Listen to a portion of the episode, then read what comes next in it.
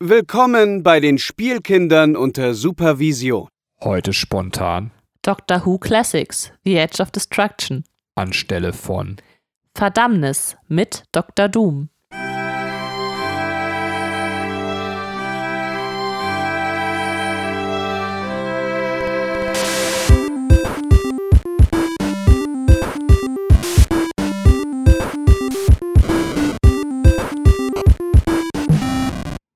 Hallo und herzlich willkommen, liebe Zuhörer da draußen an den Endgeräten, zu einer neuen Folge der Spielkinder unter Supervision. Juhu! Das war voller Elan, voll gut. Ja, äh, leider nur wieder mit uns beiden, der äh, Dr. Doom. Ich hab's nicht genau verstanden. Ich glaube, der wollte auf ein Konzert gehen. Irgendwas, ja, irgendwas gesagt von Fantastischen Vier, aber deswegen sind wir heute nur zu zweit und wir sprechen über die äh, Classic-Folgen von Doctor Who, den Erzählstrang The Edge of Destruction. Mit mir meine ich natürlich nicht nur mich, sondern auch den Typen, der im Hintergrund Wuhu schreit. Hallo, lieber Benjamin. Das ist doch mega beknackt. Also du kannst doch nicht sagen, mit mir meine ich nicht nur mich, sondern auch Benjamin. Hallo? Hab ich das gesagt? Ja, das hast du gesagt. Hallo zusammen. Also ich, ich habe eine gespaltene Persönlichkeit. ich würde sagen, wenn ich wir sage, meine ich nicht nur mich. Aber ähm, ich, das, ich äh, weiß jetzt überhaupt nicht mehr, wie ich in verschiedensten Lebenssituationen reagieren soll. Wir machen mal ein simples Beispiel, was jeden Abend natürlich in unserer Familie vorkommt. Du sagst, bums mich. Ähm, dann weiß ich nicht mehr, ob ich mich selbst befriedigen soll oder ob wir Geschlechtsverkehr miteinander haben sollen. Das ist sowas von unklar. ja, es ist echt verwirrend, ja. ja tut mir leid. Das, äh ähm, nur um das nochmal da äh, klarzustellen. Ich bin ich und du bist du. Okay. Und zusammen sind wir wir. Wow. Willkommen zum Drogenpodcast. Wow, all diese Farben. Ja, wir sprechen heute äh, mal wieder über das Classics-Format. Das ist äh, vielleicht interessant für Leute, die sich für Doctor Who interessieren, aber auch nicht unbedingt die alten Folgen gucken wollen oder sich besorgen wollen, weil die DVDs doch relativ teuer sind. Und wir machen das für euch. Wir gucken uns das an, den das Zeug aus den 60er Jahren, britisches Fernsehen und fassen das für euch zusammen und bereichern das Ganze dann noch mit ein bisschen Hintergrundinformationen und unserer Meinung. Ja, das hast du sehr gut zusammengefasst, insbesondere, dass wir das für euch tun, weil wenn wir gleich bei The Edge of Destruction angekommen sind, dann kann man wirklich nur noch sagen, dass man das für jemanden tut, aber nicht mehr freiwillig. Also, ähm, Wir geben das von Herzen für euch. ich ähm, fange jetzt einfach vielleicht mal direkt mit dem Inhalt an und dann, äh, dann werdet ihr verstehen, warum Benny und ich hier so rumkichern und äh, dann werden wir weiter äh, weiterreden. Äh, wir, ach so, nochmal ein kleiner Hinweis. Wir spoilern, es könnte sein, dass Spoiler kommen zu dem äh, aktuellen Juhu. Ähm, äh, und ja, also das, da, da werden wir jetzt nicht so drauf achten. Also das äh, wir versuchen aber gravierende Spoiler schon Ja. irgendwie anzukündigen. Genau, genau. Aber das, äh, ich meine, wir wissen jetzt auch nicht, was alles noch in, äh, in dem quasi in den Classic-Format noch alles passiert. Das heißt, wir haben jetzt angefangen mit den ersten Folgen, sind jetzt quasi bei dem dritten Erzählstrang. Äh, die gliedern sich noch ein bisschen anders als die, ähm, die neueren Folgen immer in Erzählstränge. Und dieser Erzählstrang, The Edge of Destruction, umfasst zwei Folgen. Und ist Teil der ersten Staffel von Doctor Who und der dritte Erzählstrang dort. Korrekt, genau. Ähm, ich, dann äh, kümmere ich mich jetzt erstmal um den Inhalt. Also wir, äh, am Anfang sehen wir nochmal, wir haben die Abreise von Skaro oder Wissen, äh, die ähm, der Doktor mit äh, seiner Enkeltochter Susan sowie die Lehrer von Susan, Ian Chesterton und Barbara Streusand. Ach ja, also ich weiß nicht, Barbara, ähm, sind halt äh, quasi unterwegs, ähm, haben das Abenteuer auf Skaro hinter sich gebracht und jetzt bei dem Abflug ähm, explodiert etwas und alle werden ohnmächtig und da setzt die Folge ein. Barbara, Ian und Susan erwachen aus äh, diesem, dieser Ohnmacht mit einer leichten Amnesie und müssen sich erstmal zurechtfinden, äh, sehen sich an und sagen, ah, ich kenne dich doch irgendwoher und äh, äh, Ian ist zum Beispiel, dass er sagt so, ähm, äh, Mrs. Wright, Wright heißt sie, Barbara Wright, äh, was machen Sie denn hier? Und äh, genau dann verfliegt das aber schnell. Also dann wissen sie, okay, wir sind jetzt gerade in der TARDIS und also es kommt dann alles wieder äh, schnell zurück. Der Einzige, dem es ein bisschen schlechter geht, ist der Doktor. Der liegt mit einer Wunde am Boden und die kümmern sich erstmal um, ihn. Äh, allerdings beschleicht Susan schnell das Gefühl, dass die nicht alleine sind an Bord und jemand Fremdes die Kontrolle über die TARDIS übernommen hat. Man sieht es auch daran, dass sich zum Beispiel die Türen öffnen und schließen ohne Grund. Und das kann man nur von dieser Mittelkonsole aus tun und da steht keiner dran. Also irgendwas passiert gerade in der TARDIS. Ähm, als, Su als Susan sich das näher anschauen will, geht sie zu dieser Konsole und hält da einen elektrischen Schlag, der sie auch nochmal aus dem Leben pfeffert, also nochmal äh, ohnmächtig werden lässt. Und Ian bringt dann äh, Susan zu Bett, die dann aber auch aufwacht und auch wieder total verwirrt ist und ihn mit in einer Schere attackiert und im Endeffekt ähm, das, das Bett in Fetzen schneidet und wieder ohnmächtig wird. Ähm, es stellt sich auch heraus, dass der Scanner kaputt ist. Also der Scanner, wo, ähm, also sie nennen es Scanner, das ist quasi ein Bildschirm, wo man nach draußen mitschauen kann. Der zeigt nur Fotos von vergangenen Reisen an. Also die wissen gerade gar nicht, wo sie überhaupt sind. Ähm, Susan steigert sich dann weiter in diesen Gedanken, dieses, dieses Fremdbestimmtsein rein und denkt, eine fremde Intelligenz hat eine oder mehrere Personen übernommen. Und das geht dann so weit, dass sie den Doktor davon überzeugt, also der mittlerweile auch versorgt ist und wieder wach ist. Ähm, und die beiden fangen an, Susan und ihn zu misstrauen, weil die ja die ganze Zeit eigentlich wieder zurück zur Erde wollen. Und jetzt meinen sie, sie hätten diese Konsole irgendwie manipuliert und äh, sehen in denen da quasi den, die Feinde. Äh, Barbara widerspricht den aber und sagt so, ey Leute, wir waren hier auf Skaro, äh, dann haben wir unser Leben riskiert, wir haben äh, diese Abenteuer zusammen mit euch gestanden, wir werden jetzt nicht hier anfangen, die, die Konsole zu manipulieren. Ähm, und ja, dann passiert auf einmal etwas, was, äh, was dann auch total mysteriös ist. Es erscheint auf einem Sockel in dieser TARDIS eine Kathedrale, also eine kleine Form von einer Kathedrale, wo die, die Uhr dieser Kathedrale geschmolzen ist. Und auch alle Ziffernblättern auf den Armbanduhren sind auf einmal geschmolzen und niemand weiß, warum das passiert. Und dann gibt es einen kurzen Cut, einen Stimmungswechsel und der Doktor kommt mit einem Tablett voller äh, Getränke rein und sagt, auch nehmt euch jetzt erstmal hier einen kleinen Nachttrunk, dann legen wir uns alle hin und dann wird alles besser. Und äh, dann gehen die Leute, also die, gehen, gehen die alle dem nach und man sieht, okay, der Doktor guckt dann, ob auch alle wirklich schlafen, freut sich ein bisschen, geht zur Konsole und will da irgendwas machen, wird dann aber von hinten angegriffen. Da ist dann ein kleiner Cut, weil das war dann die erste Folge und dann folgt die zweite. Wir erfahren dann direkt, wer der Angreifer ist und das ist Ian. Ian ist allerdings nicht ähm, aus eigenen Stücken, greift in den, äh, Doktor an, sondern irgendeine fremde Macht zwingt ihn zu dieser Aktion. Das verschärft allerdings noch den Konflikt zwischen dem Doktor und Ian und Barbara. Und er ist so weit, dass er sagt, okay, ich lasse euch jetzt hier zurück. So, ihr, ihr, greift mich hier an, ich kann euch jetzt nicht mehr in dieser TARDIS behalten, ich möchte, dass ihr jetzt geht. Und Susan versucht ihn noch zu überreden, das eben nicht zu tun, weil sie sagt so, ja, wir wissen gar nicht, wo wir sind und äh, das kannst du nicht machen, wir müssen die wieder zurückbringen. Auf jeden Fall äh, verschärft sich dieser Konflikt, als dann plötzlich ein Signal ertönt und äh, der Doktor erkennt, okay, die TARDIS steht kurz vor ihrer Zerstörung.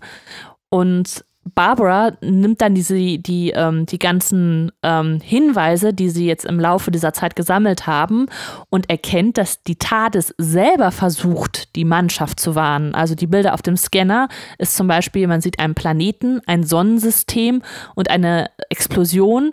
Wir haben die geschmolzenen Uhren, sodass sie dann ähm, versteht, okay, das muss irgendwas, muss das bedeuten und die kommen halt darauf, dass ähm, dieser, ähm, also der Doktor hat einen Schalter betätigt, um von Scaro wegzukommen. Ich nenne jetzt mal schnell Zurückschalter und der ist irgendwie festgeklemmt und die sind so weit zurückgereist, gereist, dass sie zur Entstehung des Sonnensystems, also ist jetzt gerade quasi bei in dieser Entstehung des Sonnensystems mit der TARDIS verhaftet sind. Und das hält die TARDIS nicht aus. Und deswegen hat das Bewusstsein der TARDIS versucht, diese Passagiere zu warnen. Der Doktor kann das aber auch schnell wieder reparieren, bringt den Schalter wieder in Ordnung. Es ist alles okay. Ähm, und die können wieder weiterreisen und die TARDIS ist sicher und die Insassen sind sicher. Das Einzige, was jetzt noch offen ist, ist der Konflikt zwischen Barbara und dem Doktor. Also Ian verzeiht dem Doktor schnell. Barbara, die das halt alles erkannt hat, die sehr äh, irgendwie sehr dabei war, ähm, ist halt so, hm, ich finde das alles nicht in Ordnung, was du gemacht hast. Du hast uns hier schlimme Sachen an den Kopf geworfen. Der Doktor setzt sich dann nochmal kurz mit ihr hin, spricht sich aus und äh, dann ist das auch gegessen. Das ist dann okay und äh, sie erkunden zusammen den Planet, auf dem sie gelandet sind. Das ist ein äh, sehr kalter Planet. Die haben alle dicke ähm, Schneesachen an und die Folge endet damit, dass, dass Susan einen, einen Fußabdruck von einem Riesen findet, also einen sehr großen Fußabdruck. Der so etwas, weiß ich nicht, Katrins Fußgröße hat. Also Ja, Fußgröße 52 oder so. Und äh, Susan sagt, oh, das muss von einem Riesen stammen. Naja, also erst das, ähm, das zum Inhalt. Ähm, ja, magst du erstmal kurz deine Meinung zu der Folge sagen? habe ich ja schon durchblicken lassen. Relativ schwierig, äh, was auf dem Papier ganz cool klingt, so wie es erzählt ist, ist halt in der Ausführung sehr äh, spartanisch, ist so äh, es fühlt sich an wie Laientheater, ähm, einschließlich der Schauspielkunst. Und, und damit kommt dann die ganze Story nicht rüber. Und wenn man dann quasi noch gewöhnt ist, dass wir einen bestimmten Doktor eben vom New Who kennen, quasi, der in einer gewissen Art und Weise ist.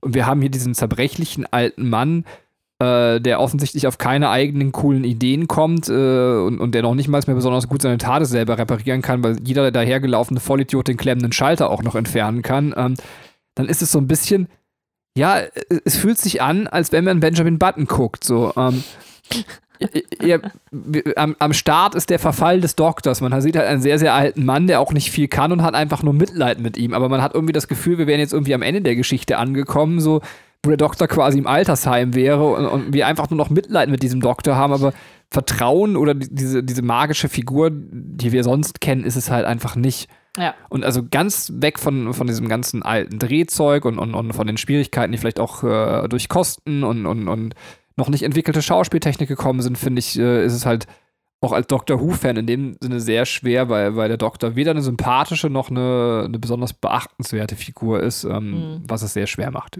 Wie ist bei dir? Ja, da, da stimme ich dir zu. Es ist ähm, sehr schwer zu gucken, weil der Gedanke, den verstehe ich, diesen Spannungsaufbau, den man damit erreichen will. Ähm, das würde man heutzutage, also äh, du hast recht, auf dem Papier klingt das eigentlich gar nicht so schlecht und wahrscheinlich könnte man das heutzutage auch sehr, sehr gut umsetzen. Wenn man die richtigen Schreiber dazu hat, würde das irgendwie ein, ähm, eine richtig spannende Geschichte sein. Äh, also gerade was so Kammerspiel-Sachen angeht. Ich mag das ja eigentlich relativ gerne. Es gibt, ähm, äh, wenn ich jetzt mal einfach aus einem ganz anderen Kosmos was greifen darf, äh, eine Breaking Bad-Folge, die sehr, sehr, ähm, die, die Menschen sehr zwiespaltet. Das ist auch eine Folge, in der er die, Die Fliege, Fliege. sucht, genau.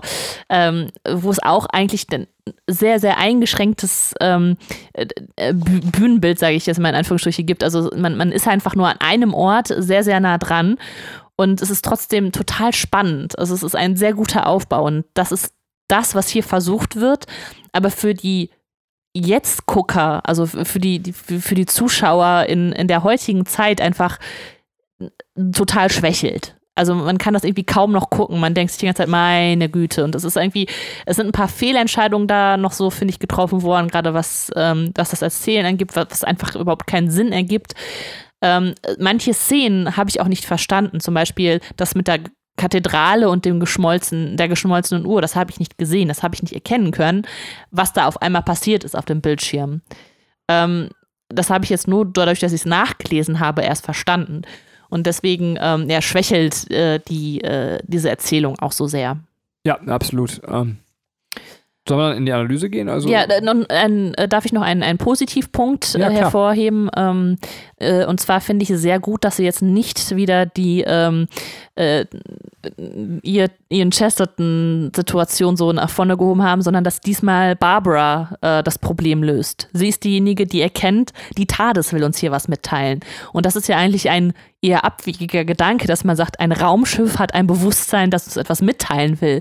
Da ist der Doktor nicht drauf gekommen, sondern es ist einfach äh, der weibliche Companion sozusagen, der, ähm, der da die Lösung findet und versteht, was passiert und dadurch erst auch zu, äh, zu, zur Rettung der Mannschaft und zur Lösung der Geschichte beiträgt. Ja, aber wie schlimm das aus der Doctor Who-Perspektive ist, wenn du dir dann irgendwie vor Augen rufst, dass du sagst, so, ähm, dieser Mann, der jetzt quasi Menschen etwas von oben herab behandelt, weil er der allwissende Typ ist, hat offensichtlich in seinen Anfangsjahren quasi alles von Menschen gelernt, weil er es selber nicht wusste. Ähm, Ja, aber vielleicht ist es tatsächlich auch eher, also es ist keine Benjamin Button-Geschichte, sondern einfach eine normale Lebensgeschichte, wenn du weißt, okay, er, am Anfang ist er einfach ein überhöbliches, ähm, eingebildetes Arschloch, wenn ich es mal so platt sagen darf. Und jetzt erst, also er muss jetzt ja quasi herunterkommen, in Anführungsstrichen, und zu Barbara gehen und sich um, um Entschuldigung, Ja, also ja. sie entschuldigen oder um Entschuldigung betteln, weil sie ja richtig angepisst ist von, von seiner Art. auf der Bewegung zu dieser einen Figur funktioniert das, Ja.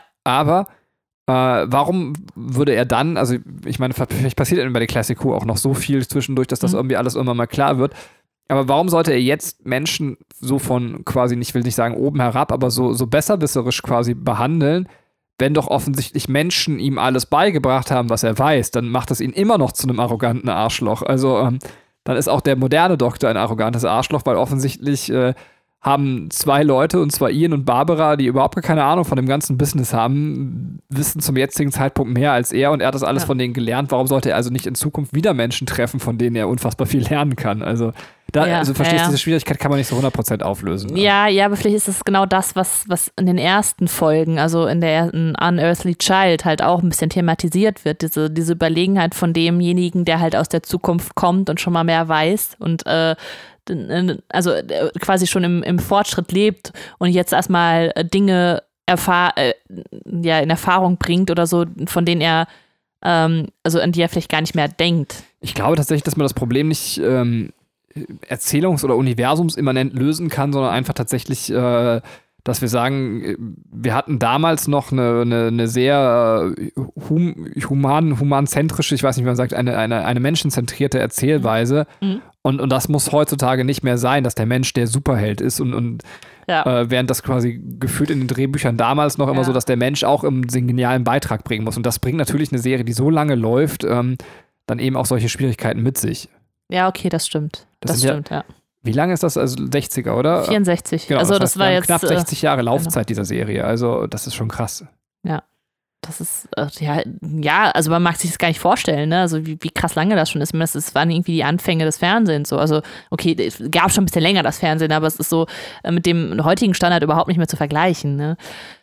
Ähm, äh, ja, äh, genau, das, das würde ich jetzt auch, also soll ich dann noch mal ein paar Hintergrundinformationen raushauen? Ja, gerne.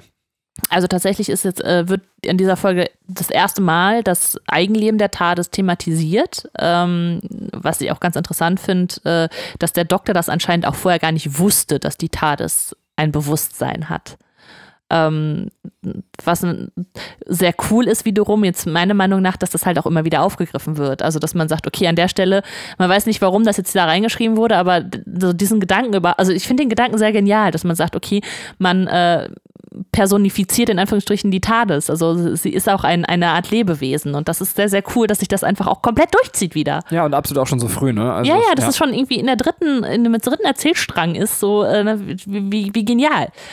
Ähm, wir haben, äh, das haben wir jetzt noch gar nicht erwähnt, Hartnell verspricht sich an mehreren Stellen äh, in dem äh, in der Folge oder in den Folgen, was, was heutzutage undenkbar ist, dass wenn ein Schauspieler sich verspricht, dass man dieses Filmmaterial trotzdem benutzt. Ja, das äh, also kann man sich tatsächlich wahrscheinlich nur über Kostengründe erklären, oder? Ja, also es ist tatsächlich so, dass das Hartnell das häufiger passiert ist und er so ein bisschen die Crew damit aufziehen wollte. Also an der einen Stelle, da sagt er Fold Locator und das, da verhaspelt er sich und das, das, das soll ein, ein absichtliches äh, Versprechen gewesen sein. Und äh, also es war quasi dann der, der Scherz äh, an die Crew. Aber warum sie es trotzdem drin gelassen haben, weiß ich nicht. Also vielleicht ist es tatsächlich dann ähm, aufgrund des, des Filmmaterials. Die werden aber auch wahrscheinlich Sachen haben, die die nicht genutzt haben. Ne? Deswegen denke Okay. ich, Ja, keine Ahnung. weiß ich auch nicht. Und ähm, wir haben halt das Fast Return, also diese schnell Zurückschaltetaste, diesen Schalter, ähm, der ist beschriftet. Und es hat nämlich den Hintergrund, das finde ich ganz interessant. Hartnell hat gesagt, ähm, er würde gerne immer, wenn er die TARDIS bedient, die gleichen Schalter benutzen. Also immer in der gleichen Reihenfolge, wenn man jetzt irgendwo hinreist. Weil im Moment die Kinder, die sich das angucken, die werden sich das merken, wo er was drückt und wie er das macht. Witzig. Und ähm, also er, er wollte dann diese, diese Immersion, glaube ich, nicht brechen und äh, äh, ne, dass, dass, dass die Kinder dann auch, also dass, dass man weiß, okay, er betätigt das so und so und macht das jetzt so und so. Äh, deswegen sollte das immer das Gleiche sein und äh, deswegen sind auch auf der TARDIS oder auf der Konsole teilweise die, die Sachen auch beschriftet. Und so kam es auch zu dieser Fast Return Beschriftung, ähm, dass man sagt, okay, das ist jetzt der Schalter für die, die schnelle Rückreise. Ähm, Ist es denn, aber das hast du nicht rausgefunden, ob es bis heute noch so ist, dass man versucht. doch, ähm, tatsächlich ist es nach Hartnell, hat man das aufgegeben, also hat man dann den Doktor irgendwie das, die TARDIS bedienen lassen, aber ab der Matt Smith-Ära hat man das wieder aufgenommen. Geil. Also seitdem ist es wieder so, dass der Doktor halt immer nur bestimmt, also um ne, ein bestimmtes Ziel zu erreichen, dann halt die, die jeweiligen ähm, Schalter bedient. Ach, sehr, sehr schön. Ne, das Gefällt mir sehr gut. Finde ich auch sehr nett. Ähm, ja, und jetzt nochmal ähm, ein, ein großes Themengebiet, weil äh, das, das finde ich auch sehr interessant. Eigentlich war äh, vom Sender aus geplant, nur 13 Folgen Doctor Who zu produzieren. Ähm, das, das Produzententeam wollte 52 Folgen haben oder 52 Wochen sollte das laufen, also dementsprechend ja, eine Folge kam in einer Woche raus, also auch 52 Folgen. Das, äh, es wurden aber erstmal 13 genehmigt und auf diese 13 hat man dann halt auch das Budget ausgerechnet. Und für gerade für, für aufwendigere Sachen wie den Vorspann, für, ähm, für die, für die TARDIS, die, die, das Studio an sich, ne, hat man halt einfach schon sehr viel rausgepulvert. Und dann noch für die, die ersten beiden Erzählstränge hat man halt auch sehr viel Budget genutzt, sodass eigentlich kaum noch was übrig war. Und deswegen musste man halt quasi zum Schluss nur noch die Stammbesetzung nehmen, nur noch äh, das Bühnenbild, was man halt sowieso schon hatte. Und sogar der Autor, das ist eigentlich kein richtiger Drehbuchautor gewesen, sondern ein äh, der, der Script-Editor, also ähm, Whittaker, irgendwas mit Whittaker, ich habe mir den Namen aufgeschrieben. Äh, David Whittaker heißt der. Äh, also der eigentlich einen anderen Job hat, also der, der schon mit Schreiberei zu tun hat, aber der eigentlich kein genereller Drehbuchautor ist. Der wurde dann auch noch ähm, dafür eingesetzt, halt diese, diese äh, Folgen zu schreiben. Okay, krass. Und dadurch erklärt sich natürlich auch vieles, was halt an äh, diesem Konzept jetzt da nicht so richtig funktioniert hat. Äh, selbst die Besatzung, äh, die Besatzung, die Besetzung, nicht Besatzung, die Besetzung, also wusste nicht, dass es nur 13 Folgen gibt. Die haben auch damit gerechnet, dass es mehr geben wird. Tatsächlich war es dann so, weil, ähm, weil Dr. Who so erfolgreich war und so gut ankam, wurden dann noch im Nachhinein die 52 Folgen genehmigt. Und dann ging es halt weiter. Und ähm, äh, dann, dann haben die auch wieder ein neues Budget bekommen und so weiter und so fort. Ne? Das ist, äh, man muss es nur so sehen, die ersten 13 Folgen ähm, wurden halt quasi so produziert und dann gab es einen Cut und dann geht es halt nochmal weiter und die restlichen Folgen konnten dann produziert werden. Ähm, die ähm, äh, was, was noch in der, aus der Geschichte heraus sinnvoll ist, ist, äh, im nächsten Erzählstrang sollen die ähm, Akteure, also die, der Doktor, Ian und Barbara und Susan sollen halt als Gemeinschaft agieren, also zusammen äh, ne, dagegen kämpfen. Jetzt vorher waren es halt noch so Einzelpersonen, die nochmal so gegeneinander funktioniert haben und jetzt sollte es eine Gemeinschaft sein. Und hätte man diese beiden Folgen nicht produziert, dann hätte man das einfach so äh, offscreen vorausgesetzt. Also da ist irgendwas passiert, dass sie jetzt als Gemeinschaft agieren durch diese zwei Folgen hatte man jetzt die Möglichkeit zu sagen, okay, wir schaffen eine Geschichte, in dem die anfangen, auch miteinander zu, zu funktionieren. Also dass man ein Problem hat, das man nur im Gemeinsamen zusammen lösen kann. Und das äh, ist halt das Positive, was daraus dann zu ziehen ist. Ähm, so, jetzt muss ich mal kurz gucken. das war, also das fand ich auf jeden Fall sehr interessant und Absolut. erklärt halt äh, viel, finde ich, für, für das, was was wir da gesehen haben. Absolut, es erklärt nicht, warum, warum der Doktor sie immer noch nicht zur Erde zurückbringt. Äh, in der letzten Folge quasi. Ja.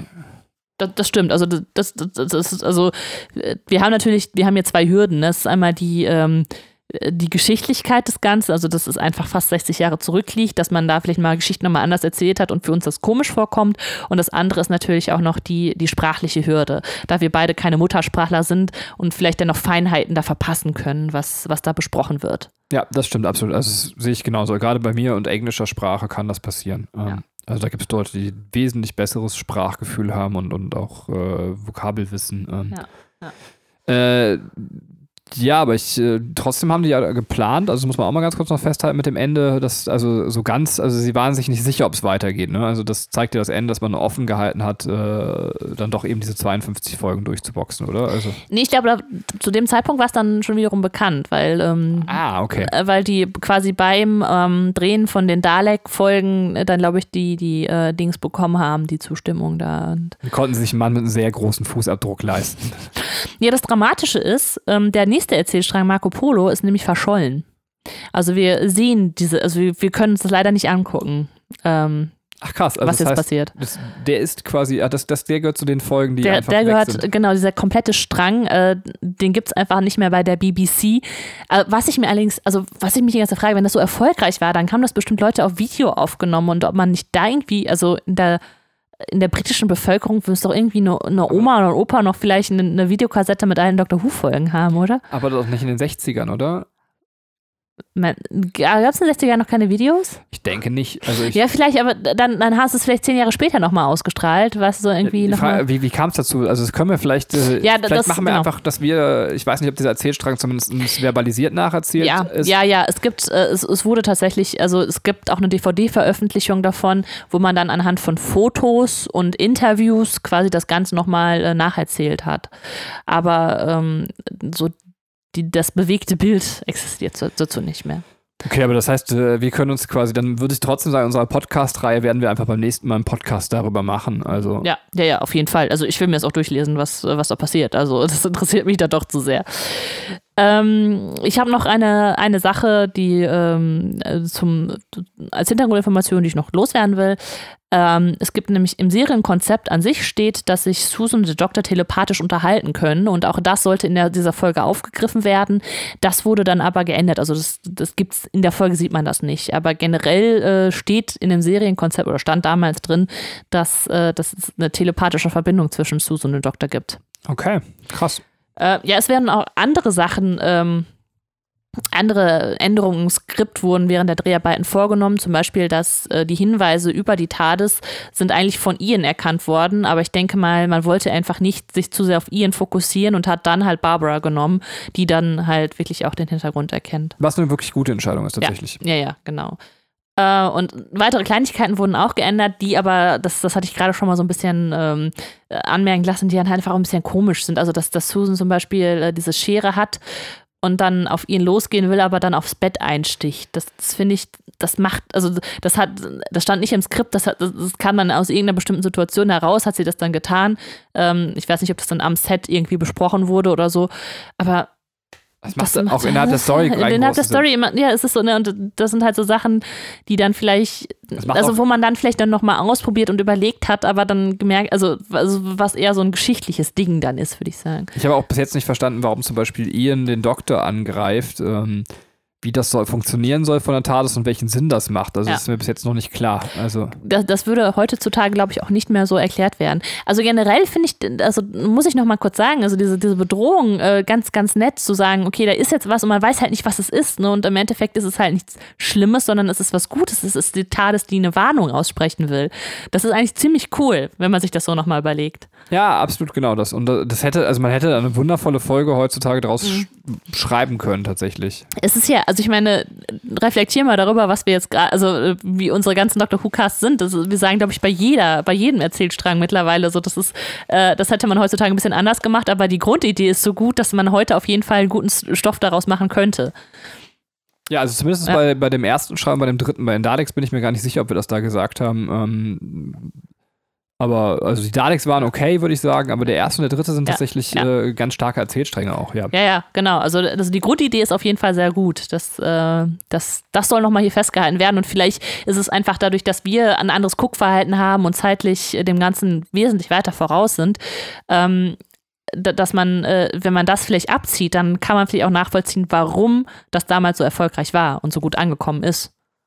Ja, jetzt, also wir sind ja mittlerweile bei Dr. Who, aber dann kommen wir ins Labern, äh, ins, ins Umkehrphänomen abgetaucht. Äh, Seitdem wir Forrest Whitaker quasi als äh, Doktor haben, haben wir quasi schon. Wow, nein, falsch. Ah, ich muss mich kratzen.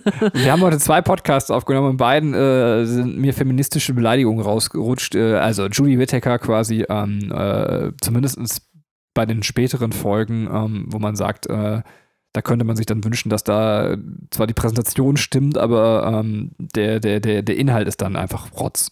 Ja.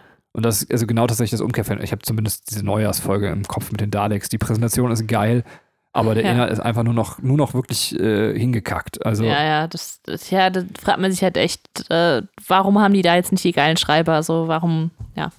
Also das, äh, gerade wenn man so die, die Smith äh, und ähm, äh, Tennant-Ära mitgekriegt hat, ist es so, äh, das sind so fantastisch gute Folgen einfach bei. Also fantastisch gute Staffeln, wo einfach keine schlechte Folge bei ist und dann kriegt man sowas serviert und denkt sich, wieso, ihr könnt es doch anders, macht es doch besser. Ja, es ist äh, traurig. Und man fragt sich halt irgendwie so, weiß ich nicht, bevor durch, durch Klimawandel Fernsehen, wie wir es kennen, nicht mehr möglich ist, äh, ob wir nochmal gute Doctor Who-Folgen bekommen. Aber gut, ähm, hoffen wir das Beste. Let's hope so. Ich meine, das Ding hat sich so lange gehalten, dass. Äh, das wird auch den Klimawandel überleben. Sehr gut. Das sind doch schöne Abschlussworte. Hast du so, so nichts mehr, nur noch neue Doctor Who-Folgen, aber auch keine Zuschauer mehr. So, ähm, so Steine, die sich das dann angucken. Ähm, aber, aber wer dreht die dann? Das weiß ich nicht. Andere Steine. aber es sind sehr gute Geschichten. Okay. Alles klar, dann äh, sind wir tatsächlich durch mit der Besprechung äh, von äh, The Edge of Destruction äh, Classic Who. Genau, und hier geht es dann mit Classic Who demnächst auch weiter und äh, auch mit normalen, also was heißt normalen Doctor Who-Folgen. Ich, ich, was ist schon normal? New Who. New Who. Alles, alles ist, ihr kriegt alles bei uns. Der gute Stuff, Spielkinder, wir dealen mit allem. Alles ist möglich. So, wir wünschen euch einen schönen Tag und dann bis bald. Tschö. Und tschüss, tschüss.